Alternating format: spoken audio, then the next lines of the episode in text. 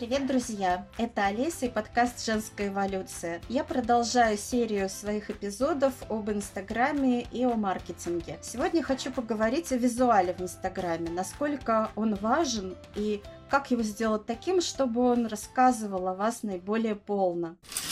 Мне кажется, что визуал в Инстаграме важен, потому что Инстаграм изначально визуальная сеть, был создан для того, чтобы люди могли делиться своими фотографиями с друзьями, родными. И, конечно же, красивые, яркие фотографии наиболее популярны в Инстаграме, привлекают больше внимания и всегда собирают больше реакций. Но в то же время, если говорить об экспертном блоге или о блоге какого-то бизнеса, то невозможно сделать каждое изображение таким ярким и привлекающим внимание. Кроме того, они не могут быть одинаково привлекательными и не должны быть такими. Но в то же время они должны в целом выглядеть в ленте так, чтобы лента смотрелась гармонично. Так вот, как сделать ленту такой гармоничной, в то же время транслировать смыслы, ценности, привлекать внимание и в результате продавать я для себя выбрала такой путь.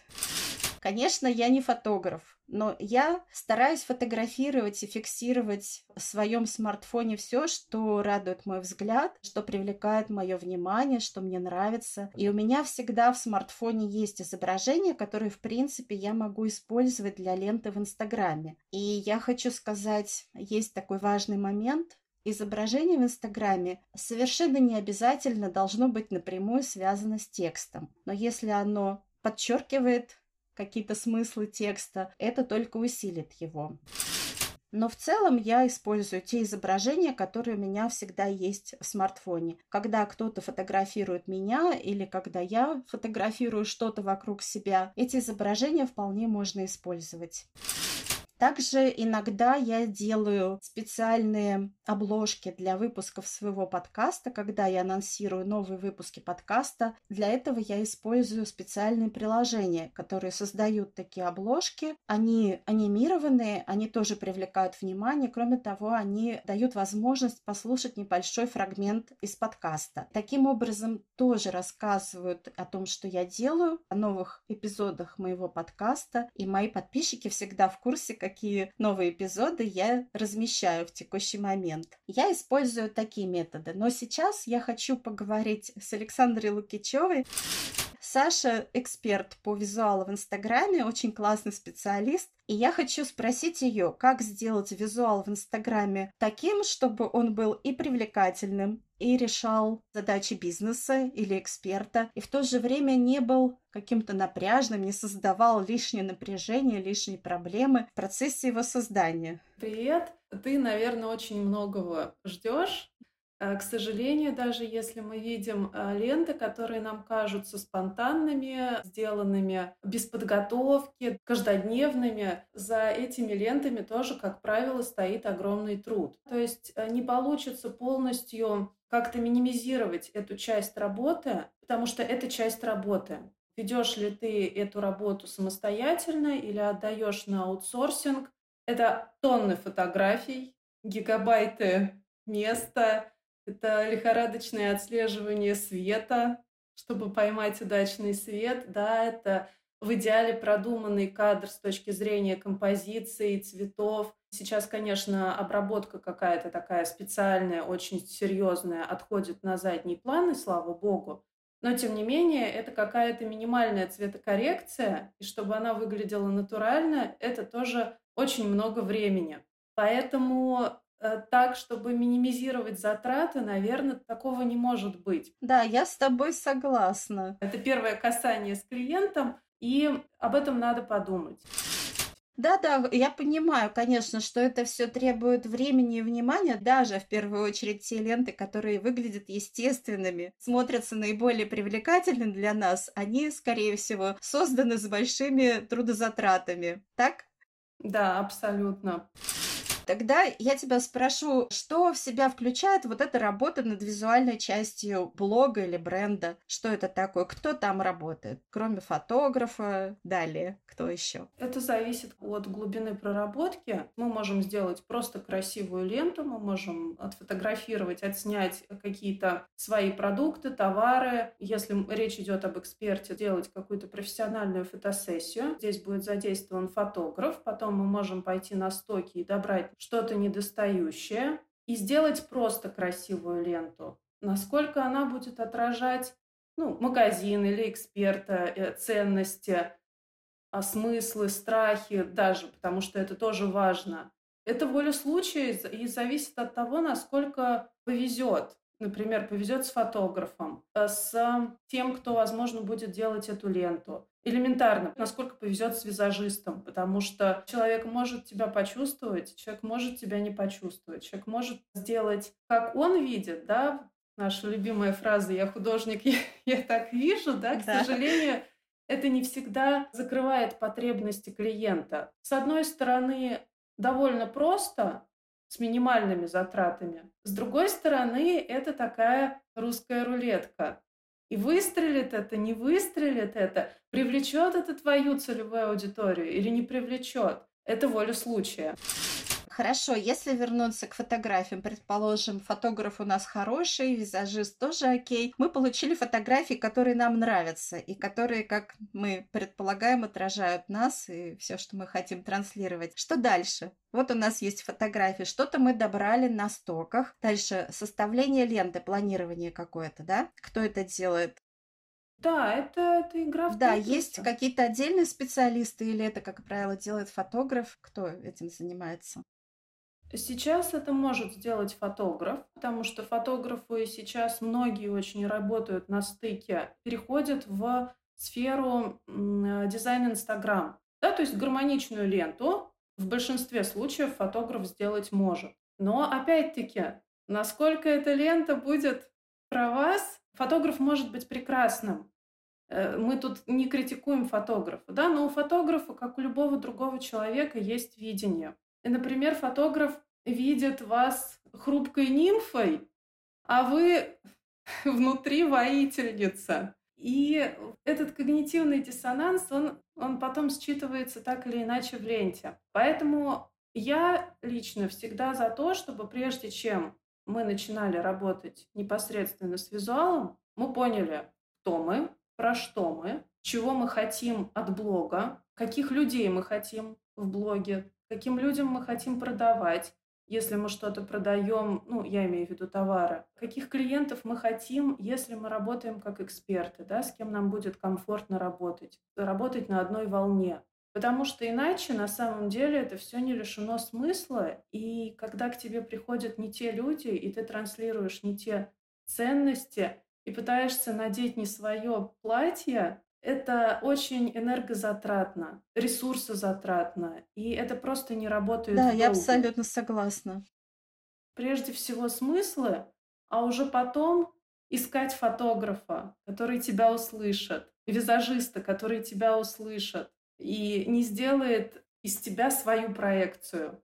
Ну, что-то, что у него в голове, что тоже будет хорошо, здорово, профессионально, но не про тебя. Ну и, соответственно, да, специалиста, который э, сделает ленту так, чтобы эта лента, опять-таки, отражала тебя в идеале, понимая твои смыслы, ценности, тебя как личность.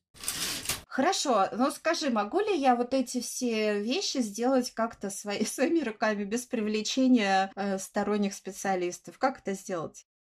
Я, в принципе, уверена, что каждый может вести свою ленту э, гармонично и профессионально. На самом деле, да, можно говорить, что хорошие фотографии получаются только с помощью профессиональной зеркальной камеры, но нет, возможности телефонов сейчас таковы, что мы можем делать фотографии ничуть не хуже. Вместо, например, какой-то сложной техники, да, достаточно простейшего штатива, какой-то простейшей лампы, вместо отражателя можно поставить ребенка с белым ватманом, и все получится. Ну, а принципы формирования ленты, они довольно простые. Это не высшая математика. нам важно, чтобы у нас не шли подряд однотипные кадры, например, портрет, портрет, портрет. Если мы хотим динамики, нам нужен портрет, средний план, ну, там, поясной или по колени, с руками как-то так. И, например, если эксперт хочет, чтобы в ленте были только его фото, а так бывает очень угу. часто. Да-да. То, например, дальний план, фото прогулки на улице. Если есть э, кто-то, кто готов помочь, ну, я имею в виду, даже дети могут снимать, что-то в стиле репортажной съемки на улице. Просто во время прогулки. В идеале бы хорошо добавлять воздух, и это какие-то однотонные плашки, однотонные макеты. Я их очень а люблю. я люблю фотографии неба использовать в качестве такого. Фотографии неба, да. Олесь, но тут есть нюанс. Небо просто небо или небо с какими-то сложными облаками, потому что небо с минимумом деталей, с минимумом облаков пойдет. А если на небе какой-то сногсшибательный закат с облаками, эти облака как-то сложно подсвечиваются. Ну да, это уже отдельная композиция. А это уже да, не да. воздух, да, это уже вполне себе серьезный кадр с композицией, и это уже, ну, не облегчит mm-hmm. ленту, да, на, наоборот, только усложнит. И тут тоже нужно подумать, что хорошо бы этот кадр, например, обыграть чем-то попроще, где будет минимум деталей, чтобы его подсветить. Или, например, нам нужно что-то продать, да, и у нас лента только из личных фотографий. Хорошо, если это будет какой-то максимально простой макет, ну, просто с красивым шрифтом это не то, чего от вас ожидают, да, и есть вероятность, что у человека взгляд задержится угу.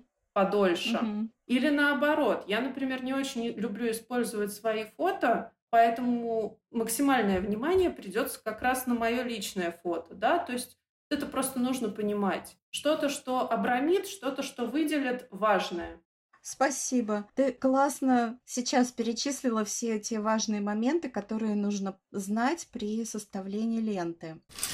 А как ты считаешь, нужно ли заранее планировать ленту или можно ее делать спонтанно? Вот сейчас у меня такое настроение, я размещу вот такой пост. И просто руководствоваться вот своими текущими задачами.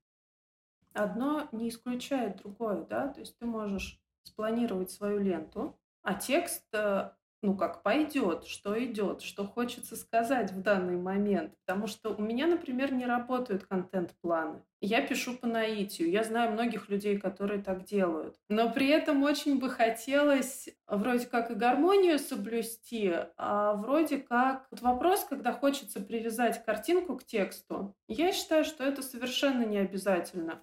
У меня есть план по картинкам, а текст можно прикрутить любой. Вот такой подход мне нравится. Прям я сама так делаю. Про настроение. Настроение, если хочется ленту по-другому обыграть, в принципе, можно менять каждые 9 постов. Можно вообще стиль менять каждые 9 постов. Супер. Спасибо, что разрешили. Цветовые акценты, можно креативить как угодно, но в среднем, чтобы вот 9 постов пролистнул, что-то другое. Кто-то по сезонам меняет ленту, кто-то в зависимости от настроения. Угу.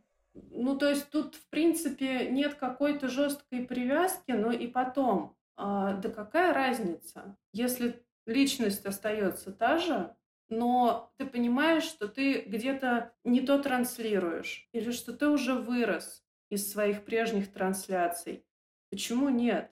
Да, я абсолютно согласна. Я слышала такие мнения, как же я, вот я была там психологом, а теперь я фотограф, как же, что же мне делать с лентой? Убирать ли мне старые посты или не надо? Вот я всегда за то, чтобы можно было отследить эту историю трансформации. Это все естественно, это все жизнь, и не нужно это прятать. То же самое с визуалом. И мне кажется, это важно. Например, если человек был психологом, стал фотографом, он же может использовать свой предыдущий опыт, чтобы более эффективно работать в новой ипостаси. Да, весь предыдущий опыт важен. Может показать, что я могу и это, и это, и это. И это очень круто. Если у вас есть желание, потребность вести свой Инстаграм легко, с удовольствием, не тратить на него много времени, а получать от этого радость, то я приглашаю в свою мастер-майнд-группу. Ссылку вы найдете в описании к этому выпуску. До новых встреч, пока! Всего доброго! Спасибо, что дослушали этот выпуск до конца. Для меня очень ценно было бы получить от вас обратную связь, узнать, какой у вас был опыт, потому что мне ближе позиция исследователя, а не эксперта, хотя у меня большой опыт в этой сфере. Хотелось бы сравнить ваш опыт и мой опыт, поэтому приглашаю вас присоединиться к моим социальным сетям.